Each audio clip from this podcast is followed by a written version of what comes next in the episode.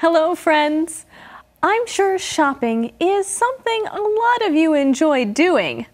Now, when you enter a store and someone comes up to you and says, Can I help you? How should you respond?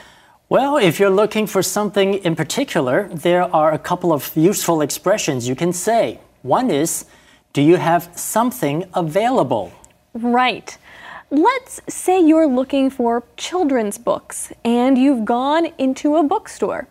Just ask, do you have any children's books available?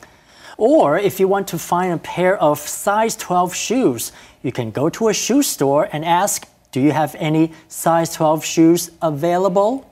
Or if you're looking to buy a black leather jacket, you can go to a clothing store and ask, Do you have any black leather jackets available? Alternatively, you can use the word carry. Here, carry means to keep in stock or offer for sale. So for a black leather jacket, you can just ask, Do you carry any black leather jackets?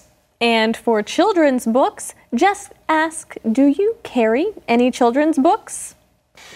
在美国，当你去一家商店买东西，通常会先遇到店员迎面而来向你打招呼，然后问 Can I help you？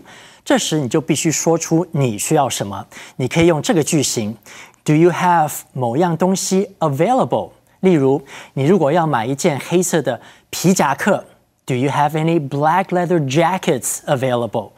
另一个实用的字是 carry，carry 有很多不同的定义，其中之一就是有出售、有在卖的意思。因此，你也可以说 Do you carry any black leather jackets？你们有没有卖黑色的皮夹克？这就是今天的 Info Cloud，我们下次云端见。